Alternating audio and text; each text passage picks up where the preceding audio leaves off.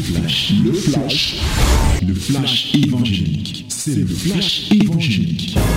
C'est le temps du flash évangélique. La gloire, l'honneur et la majesté sont à notre Dieu. En ce moment encore, bien-aimés, où nous voulons nous plonger dans la loi parfaite de notre Dieu, la loi de la liberté, la parole de Dieu. Ouvre ta bouche dans Acte chapitre 15. Nous lisons du verset 13. Le verset 13. Et nous irons jusqu'au verset 29. Acte 15, 13 à 29. Ladies and gentlemen, here is the moment, the moment of the Lord, the moment of the word of God. Open your Bible in the book of Acts, Acts of Apostle, chapter 15, from verse 13 to 29. 13 to 29. Okay? Let us read it together in the name of Jesus. One, two, three. And loudly. Nous lisons à haute voix, nous tous, ensemble, au nom de Jésus. Un, deux, trois. Lorsqu'ils eurent cessé de parler, Jacques prit la parole et dit, Homme frère, écoutez-moi. Simon a raconté comment Dieu a d'abord jeté les regards sur les nations pour choisir du milieu d'elles un peuple qui porta son nom. Et avec cela s'accordent les paroles des prophètes selon qu'il est écrit. Après cela, je reviendrai et je releverai de sa chute la tente de David. J'en réparerai les ruines et je la redresserai, afin que le reste des hommes cherche le Seigneur, ainsi que toutes les nations sur lesquelles mon nom est invoqué. Dit le Seigneur qui fait ces choses et à qui elles sont connues de toute éternité. C'est pourquoi je suis d'avis qu'on ne crée pas des difficultés à ceux des païens qui se convertissent à Dieu, mais qu'on leur écrive de s'abstenir des souillures des idoles, de l'impudicité, des animaux étouffés et du sang. Car depuis bien des générations, Moïse a dans chaque ville des gens qui le prêchent. Puisqu'on le lit tous les jours de sabbat dans les synagogues. Alors, il parut bon aux apôtres et aux anciens et à toute l'Église de choisir parmi eux et d'envoyer à Antioche avec Paul et Barnabas, Jude appelé Barsabas et Barsabas et Silas, hommes considérés entre les frères. Ils les chargèrent d'une lettre ainsi conçue. Les apôtres, les anciens et les frères, aux frères d'entre les païens qui sont à Antioche, en Syrie et en Cilicie, salut. Ayant appris que quelques hommes partis de chez nous, auxquels nous n'avions donné aucun ordre, vous ont troublé par leur discours et ont ébranlé vos âmes. Nous avons jugé à propos, après nous être réunis tous ensemble, de choisir des délégués et de vous les envoyer avec nos bien-aimés Barnabas et Paul, ces hommes qui ont exposé leur vie pour le nom de notre Seigneur Jésus-Christ. Nous avons donc envoyé Jude et Silas qui vous annonceront de leur bouche les mêmes choses. Car il a paru bon au Saint-Esprit et à nous de ne vous imposer d'autre charge que ce qui est nécessaire. Savoir de vous abstenir des viandes sacrifiées aux idoles, du sang des animaux étouffés et de l'impudicité, choses contre lesquelles vous vous trouverez bien de vous tenir en garde. Adieu. Amen. Voilà la parole de ce matin, mon bien-aimé. Nous avons commencé à éplucher hier la conférence qu'on appelle couramment la conférence de Jérusalem, qui avait pour but de résoudre un problème. Souvenez-vous comme on vous a dit hier. Et ici, c'est encore plus explicite quand Jacques parle. Il dit, il y a des gens qui sont partis de Jérusalem pour aller troubler l'église d'Antioche. Ils n'ont même pas reçu le mandat. Personne ne leur a dit aller à Antioche. Ils se sont levés par eux-mêmes. Ils arrivent pour troubler l'église d'Antioche en disant là-bas que si vous ne vous circoncisez pas, vous ne serez pas sauvés. Comme pour dire que là où ils étaient, les gars étaient remplis du Saint-Esprit et ils n'étaient pas sauvés.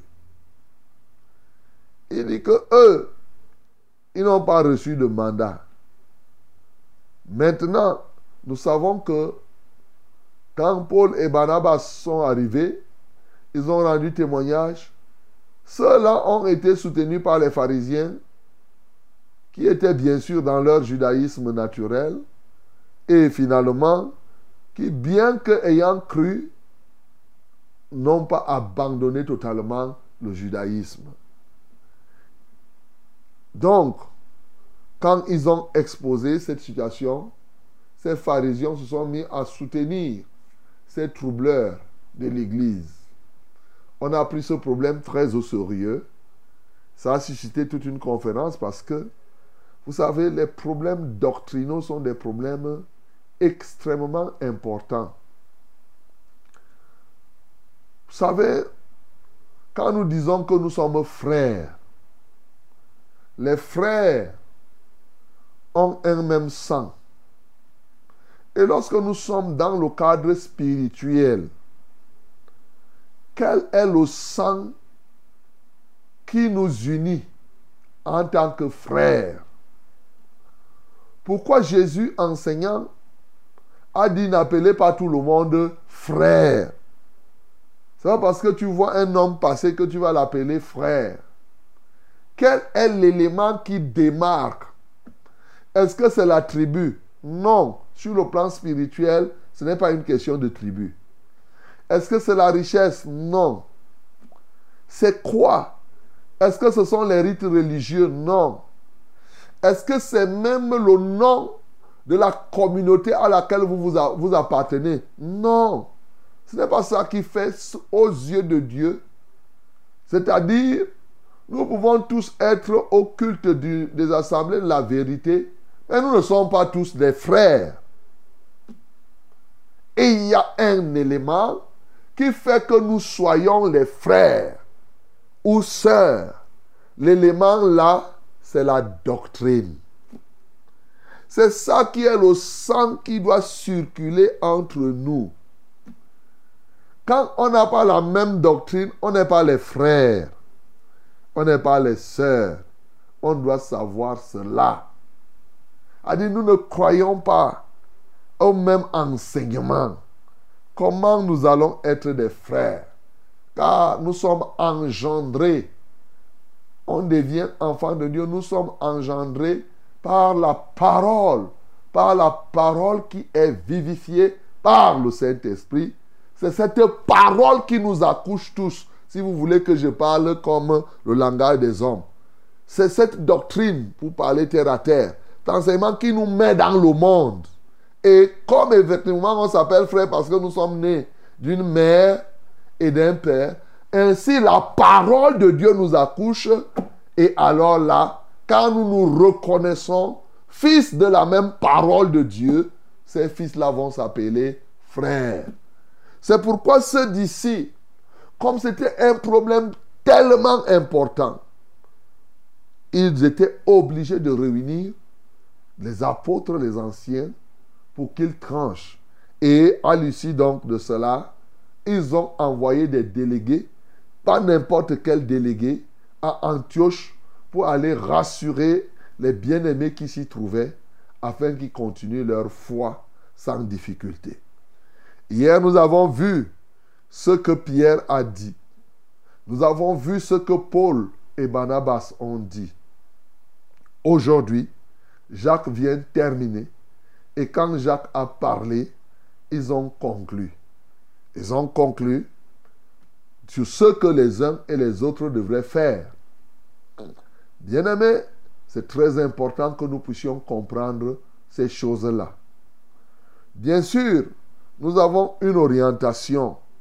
On vous a dit hier ce qu'il faut faire. Ce qu'on retient ici qui va nous aider à être des vrais gagneurs d'âme. Lorsque nous sommes, pourquoi les apôtres ont tenu ce problème véritable à le résoudre? Je vous ai dit hier que c'est parce que le diable les a persécutés de l'extérieur. Il n'a pas pu.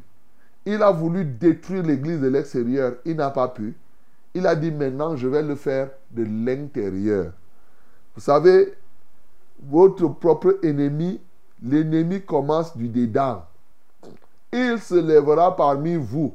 C'est ce que la Bible nous dit dans, le livre des Actes des Apôtres chapitre 20. Il se lèvera des parmi vous les faux docteurs, comme ceux-ci, ils se sont levés, c'est des jours, ils sont sortis de là. L'ennemi commence dedans. Donc, il a voulu détruire. Donc, les apôtres, les anciens, ont trouvé que pour que l'évangile avance, le diable lui voulait faire détruire pour que l'évangile n'avance pas. Maintenant, eux ayant compris, ils ont tout fait pour que l'unité persiste. Ils savaient que s'ils n'ont pas la même doctrine, d'abord, cette église sera divisée. C'est clair. Et ils tenaient à ce que s'accomplisse ou bien se maintienne la prière, la résultante de la prière de Jésus, comme vous le savez certainement dans Jean chapitre 17. Quand vous voyez la prière que Jésus-Christ a faite, dans Jean 17, à partir du verset 20, 21, 22, mais il dit que nous devons, il a prié pour que nous soyons parfaitement un. Comme lui-même, il est un avec son Père. Et le but, c'était quoi? Afin que le monde croit que lui, Jésus, est envoyé.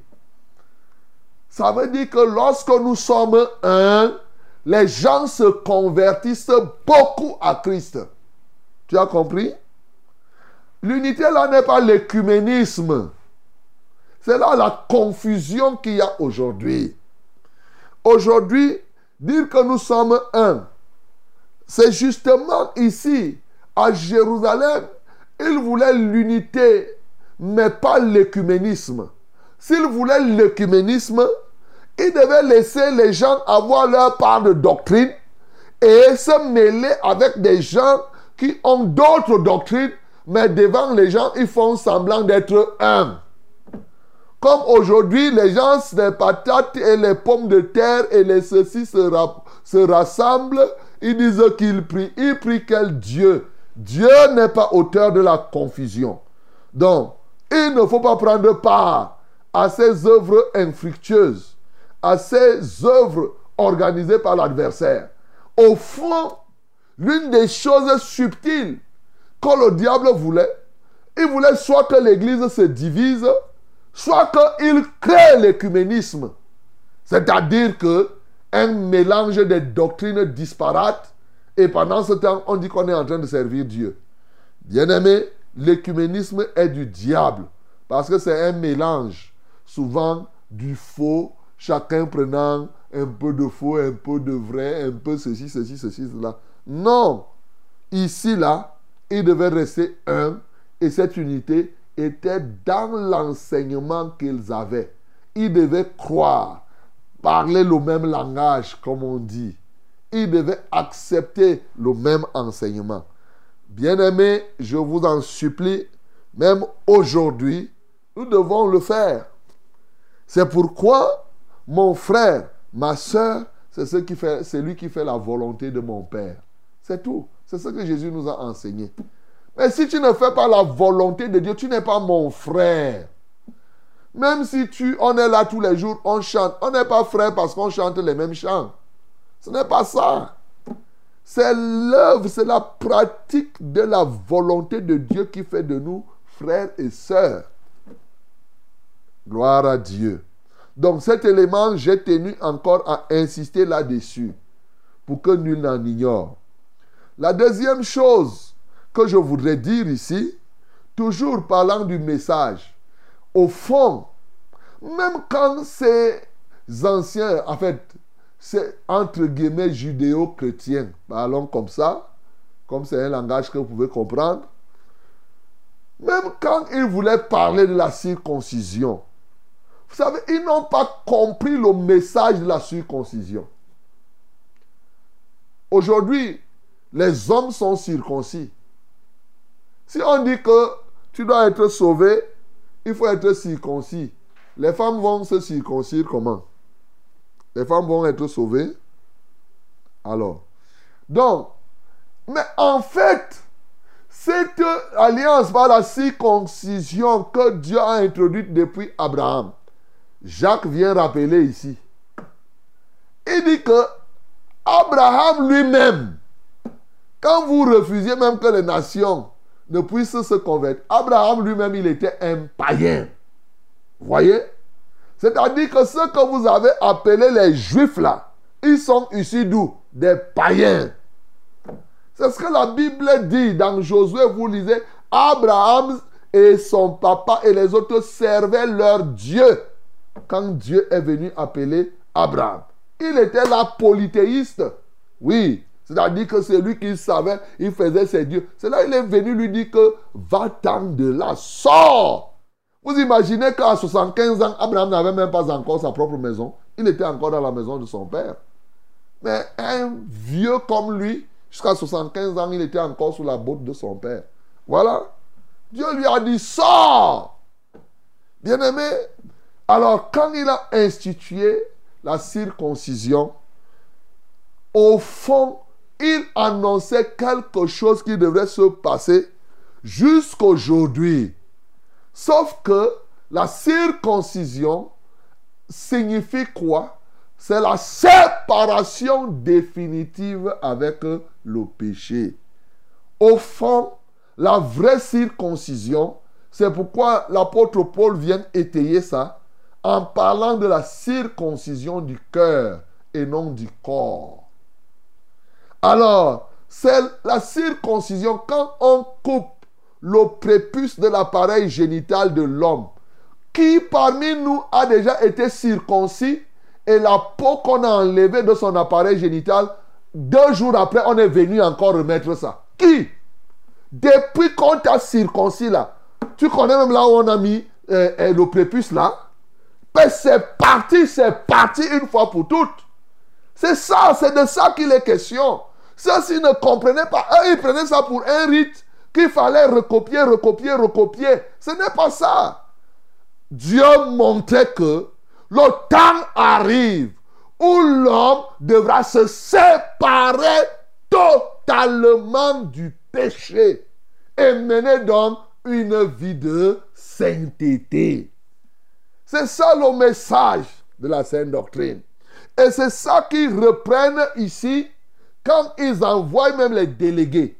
Parce qu'ils ne sont pas en train de compter les péchés en disant, un, vous ne commettez plus d'impudicité. Deux, vous ne mangerez plus les viandes étouffées. Trois, vous ne ferez plus ceci. Non. Sinon, quelqu'un aurait pu dire ici, est-ce qu'ils veulent dire alors qu'on doit voler? Puisqu'ils n'ont pas cité ici que vous ne volerez pas. Ce n'est pas ça. Donc nous devons comprendre Ici, le message qui nous unit, bien-aimés, comprenez bien, c'est le message de la séparation totale de la vie du péché, pas par nos propres forces, pas par nos propres, par une gymnastique, par la grâce de Dieu au moyen de la foi. C'est ce message qu'on doit prêcher. La grâce de Dieu nous libère et nous aide à vivre durant tout le reste de nos jours dans la sainteté. Or, aujourd'hui, il y a des gens qui ne croient même pas qu'ils peuvent vivre une vie de saint. Ils vous disent que les saints sont au ciel. Ils vous disent que les saints, c'est les gens qu'on canonise après. Ils ne sont pas des frères en Christ. Ils ne le sont pas. Ce ne sont pas les frères en Christ. Non, c'est la vérité. Ils sont autre chose. Mais pas seuls. Peut-être qu'ils sont du judaïsme. Je peux comprendre. Ils sont encore dans le judaïsme. Mais nous qui sommes nés de nouveau, enfants de Dieu, nous croyons à la vérité et à la puissance de la grâce qui sauve effectivement ceux-là qui croient. Et bien entendu, ils marchent en nouveauté de vie, ils marchent dans la sainteté. C'est ce que les apôtres ont prescrit ici aux, à ceux qui étaient appelés les païens, c'est-à-dire les non-juifs. Il faut mener une vie de sainteté. Et cela ne vient pas par une force. La vie dans la sainteté, ce n'est pas, ce n'est pas un effort comme si tu dois te battre, bien-aimé. J'aime toujours parler de ça. Oui, je vous ai donné l'image hier. C'est exactement comme quand tu pissais au lit. Qui n'a pas pissé au lit? Tout le monde, même le pape, même les chefs d'État, c'était des pisseurs. Tous. Parce que nous sommes des hommes. Voilà pourquoi il dit tous ont péché. Tant que la loi de l'enfance est sur toi, tu vas pisser au lit. Que tu sois blanc, noir ou n'importe qui, tu vas pisser au lit. Mais le jour où tu es devenu grand, quand l'autre nouvelle loi rentre en toi, tu mets à côté, c'est ce qui est écrit, bien-aimé, dans le livre des Corinthiens. Toi-même, tu connais cela. 1 Corinthiens, chapitre 13, au verset 11. C'est la vérité. Donc, bien-aimé, tu es séparé de ça. Voilà ce que les gars sont en train. Voilà le message. Nous qui prêchons l'évangile, apprenons à prêcher le message de la vie de sainteté par la grâce de Dieu et au moyen de la grâce de Dieu, par la grâce de Dieu au moyen de la foi. C'est-à-dire, il faut croire. L'autre jour, je vous ai dit, je parlais avec quelqu'un. Il dit qu'il n'y a pas les saints. J'ai dit, est-ce que tu crois que Dieu, peut, Dieu est tout-puissant? Ils reconnaissent que Dieu est tout-puissant. Mais quand on arrive, ils ne croient pas que Dieu peut délivrer une personne et la personne ne vit plus dans le péché. Mais quel désastre, bien-aimé. Donc nous devons comprendre et avoir ce message. Ce n'est pas parce que toi tu vis dans le péché que tu crois que tout le monde est comme toi. Non, Jésus-Christ est venu nous délivrer effectivement du péché pour que nous puissions vivre dans la sainteté. D'ailleurs, l'apôtre Pierre l'a si bien repris dans ses épîtres en disant que c'est lui qui nous a dit que vous serez saints. Parce que c'est lui qui vous a appelé est saint.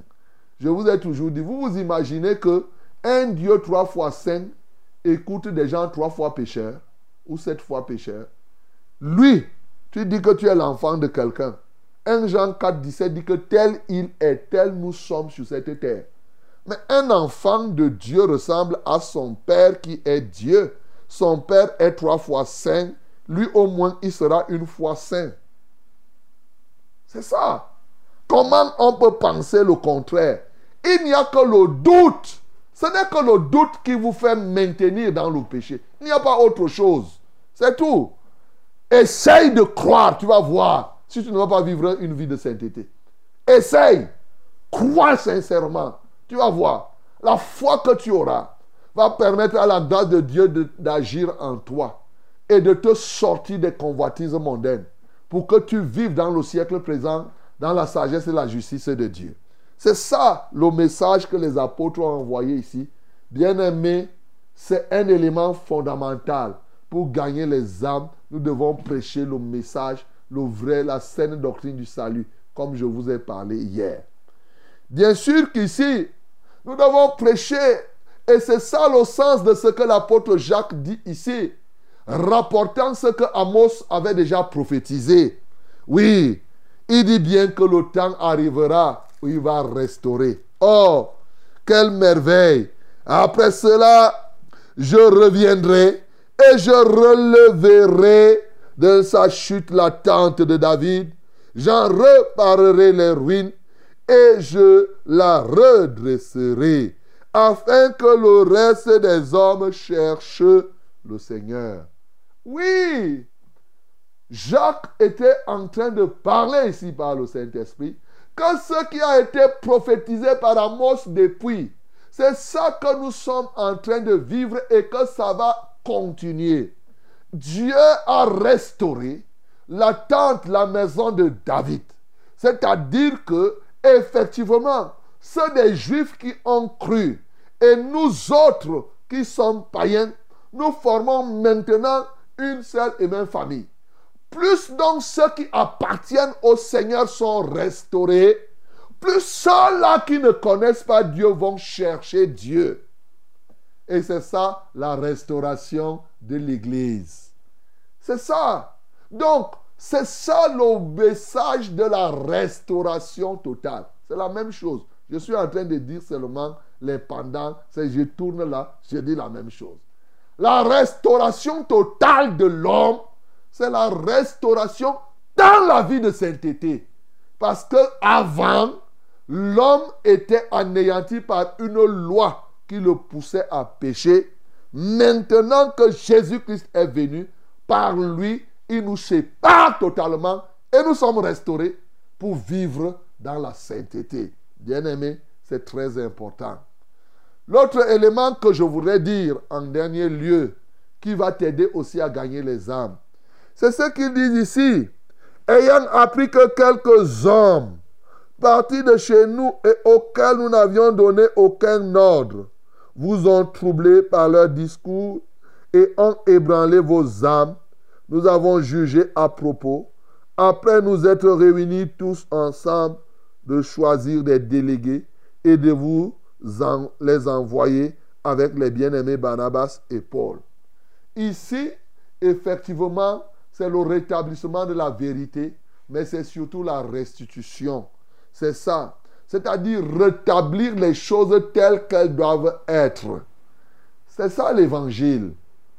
Quand on vient évangéliser, quand on veut gagner une âme, on veut restaurer cette âme. On veut rétablir les choses selon que Dieu les a conçues. Ici, il y a eu trouble. Les bien-aimés n'ont pas laissé que l'église d'Antioche reste dans le trouble. Non. Surtout quand le problème était parti de Jérusalem, il fallait que ceux de Jérusalem fassent tout pour remettre les choses en ordre tel que quand tu as fait des gaffes, il faut tout faire pour réparer les gaffes que tu as pu faire. C'est la restitution, c'est le réétablissement. C'est ça. C'est pour cela que quand tu as fait le désordre chez Dieu, mais il faut revenir dans l'ordre. Ce désordre, c'est le péché. Quand on vient te parler de Dieu, on veut te rétablir comme Adam dans le jardin d'Éden avant d'avoir péché. C'est ce qu'ils disent ici. Ils ont compris que les gens sont partis de chez eux pour aller troubler. Il faut encore, par parallélisme de forme, que les gens partent de chez eux pour aller réparer. Alléluia. La réparation des brèches. Il fallait que cette brèche, cette fissure ne soit plus. C'est ça l'évangile. C'est ça, quand tu veux gagner les âmes, il faut avoir à la pensée rétablir quelqu'un dans le plan de Dieu. Nous évangélisons pour que chacun revienne dans sa destinée. C'est de ça qu'il est question ici. C'est-à-dire que on parle, on doit pouvoir comprendre à un moment ou à un autre ce que Dieu veut pour toi et on te ramène dans le plan que Dieu a conçu pour toi. et non le plan que moi je conçois pour toi. je n'ai même pas à concevoir un plan pour toi. Ce que Dieu a conçu, je comprends et je t'aide à te replacer là-dedans et hop, je te permets de marcher sur le chemin du Seigneur. On dira donc que en train de gagner les âmes et de conquérir les territoires. Oui, quand c'est les territoires, nous voulons ramener les territoires à la volonté de Dieu. Si je viens évangéliser tout ce pays qui s'appelle le Cameroun, c'est que je veux que le Cameroun retrouve la destinée originelle de ce territoire. Les gens ont triandé, ont fait ceci, cela. C'est ça le sens du message qui est donné ici. Bien-aimé dans le Seigneur, pour ce matin, je veux que tu comprennes une fois de plus que l'œuvre évangélique est tributaire de l'unité de la foi. Ici, l'unité de la foi, sachant que c'est l'unité de la doctrine que nous recevons. De la prédication du message qui restaure totalement, c'est-à-dire la restauration dans la sainteté. Et bien entendu, troisièmement, le fait de ramener tous ces gens-là dans la destinée originelle. Voilà trois choses. Et c'est ce que Jésus est venu faire. C'est pour cela qu'il est mort. C'est pour cela qu'il est ressuscité. Il a libéré tout pour que le message de l'évangile parvienne jusqu'aux extrémités de la terre. Que le nom du Seigneur Jésus-Christ soit glorifié. C'était, le flash, le flash évangélique. C'était le flash évangélique.